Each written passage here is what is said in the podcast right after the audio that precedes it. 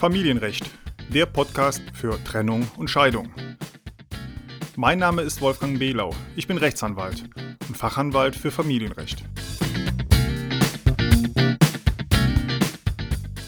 Guten Tag und herzlich willkommen zu einer weiteren Folge des Familienrecht Podcast. Heute zu dem Thema Kindesunterhalt. Wenn sich Eheleute trennen und Kinder vorhanden sind, geht es im Rahmen der Trennungsregelung immer auch um das Thema Kindesunterhalt. Genau genommen geht es um die Frage, wer muss an wen wie viel bezahlen. Beim Kindesunterhalt ist zu unterscheiden zwischen Kindesunterhalt für minderjährige Kinder und dem Unterhalt für bereits volljährige Kinder, die aber beispielsweise noch in der Ausbildung sind.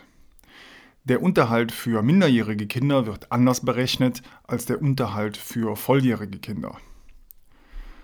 Starten wir mit dem Unterhalt für die minderjährigen Kinder.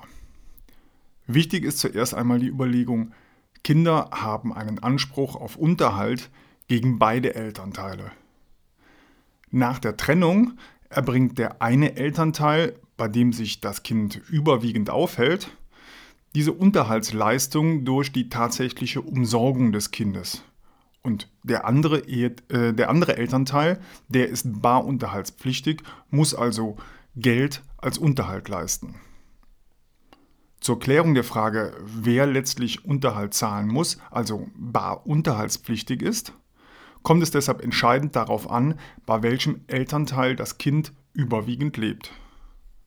Der Bundesgerichtshof fordert bei Streitigkeiten darüber eine ganz genaue zeitliche Jahresübersicht.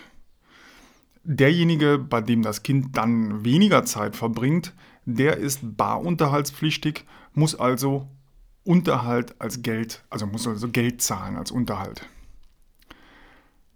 An dieser Unterhaltsverpflichtung ändert sich übrigens auch nichts dadurch, dass das Kind in den Sommerferien eventuell für zwei, vier oder sogar sechs Wochen beim Zahlungspflichtigen lebt und das Kind sich auch sonst fast jedes Wochenende beim zahlungspflichtigen Elternteil aufhält. Die Zahlungsverpflichtung an das Kind bzw. an den anderen Elternteil bleibt trotzdem bestehen.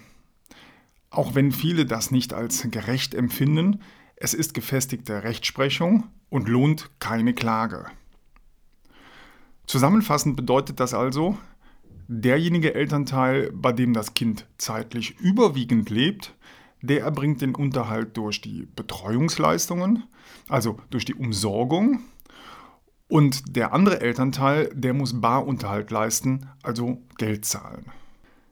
Die Höhe des Unterhalts für minderjährige Kinder, die noch kein eigenes Einkommen haben und noch zur Schule gehen oder eben auch noch nicht zur Schule gehen bei kleinen Kindern, diese Höhe des Unterhalts, die bestimmt sich insbesondere nach den Einkommensverhältnissen des zur Zahlung verpflichteten Elternteils. Die Unterhaltshöhe richtet sich also nach dem Einkommen des Elternteils, bei dem das Kind nicht überwiegend wohnt.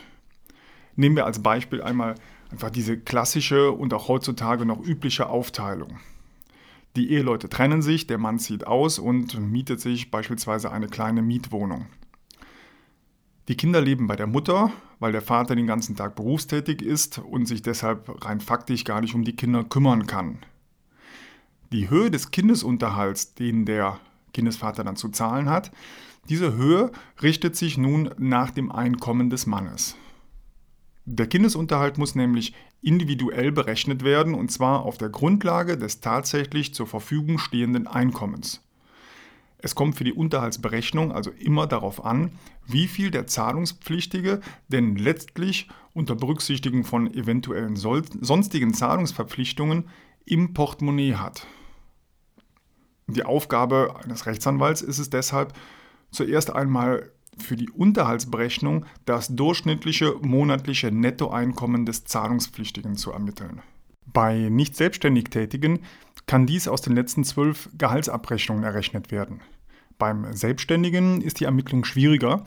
Es sind die Einkommensverhältnisse der letzten drei Jahre zugrunde zu legen. Zusätzlich ist vielleicht noch ein Wohnvorteil zu berücksichtigen, wenn der Zahlungspflichtige mietfrei in einer Eigentumswohnung oder in einem Haus wohnt. Von dem so festgestellten Einkommen des zahlungspflichtigen Elternteils dürfen Schuldentilgungen und ähnliche Belastungen zum Teil abgezogen werden. Auch berufsbedingte Aufwendungen können noch berücksichtigt werden. Steht dann das sogenannte bereinigte Nettoeinkommen fest und wurde auch sonstiges Einkommen, zum Beispiel Mieteinnahmen, Kapitalerträge, Steuerrückerstattungen oder sowas, wurde auch das berücksichtigt, dann kann der unterhaltsrechtliche Bedarf für ein minderjähriges Kind in der sogenannten Düsseldorfer Tabelle abgelesen werden. Wenn Sie den Podcast zu Ende gehört haben, dann googeln Sie doch einfach mal nach Düsseldorfer Tabelle und achten Sie darauf aber, dass auch die aktuelle Tabelle von Ihnen aufgerufen wird. Zurzeit, wir haben jetzt Juni 2017, ist das die Düsseldorfer Tabelle mit Stand 1.1.2017.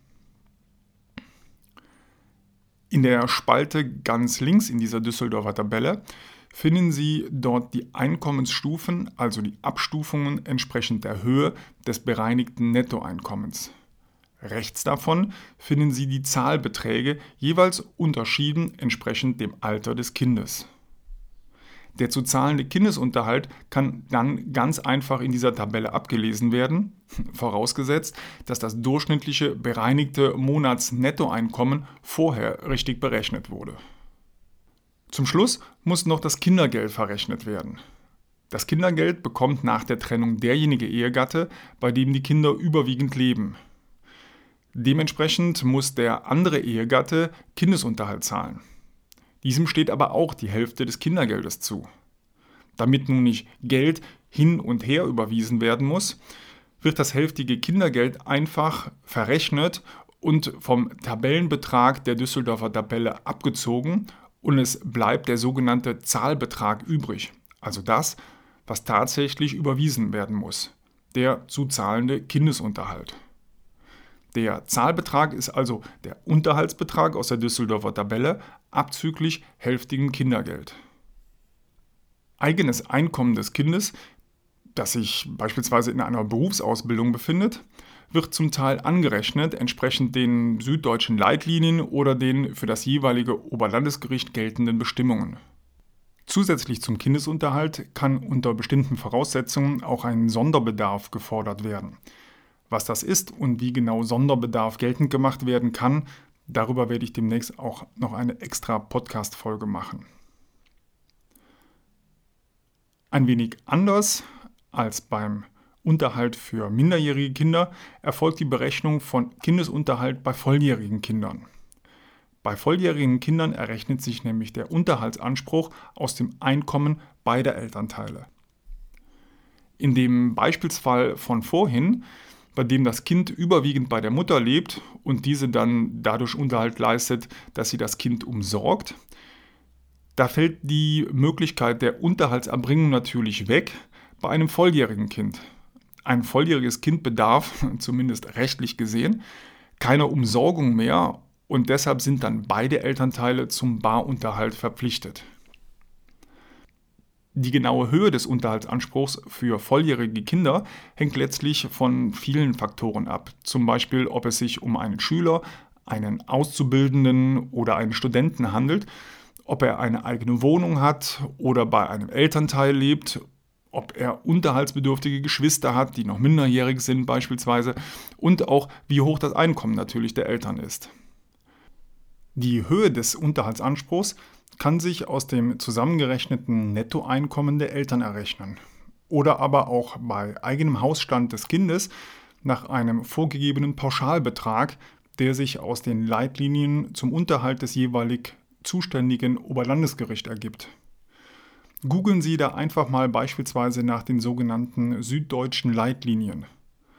Dort ist von den Oberlandesgerichten in Süddeutschland aufgelistet, wie sich der Unterhalt für volljährige Kinder errechnet. So, das war's für heute und für diese Podcast-Folge.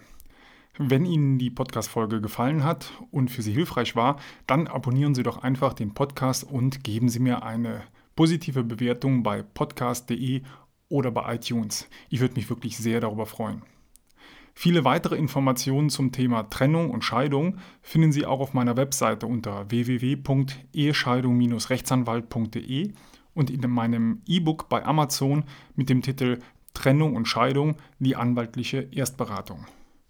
Den Link zu meiner Webseite und zu meinem E-Book bei Amazon finden Sie wie immer natürlich in den Show Notes. Vielen Dank für Ihr Interesse und bis zur nächsten Podcast-Folge. Ach ja, noch eins. Der Podcast ist kostenlos und keine individuelle Rechtsberatung. Deshalb sind die Informationen unverbindlich und es wird keine Haftung übernommen.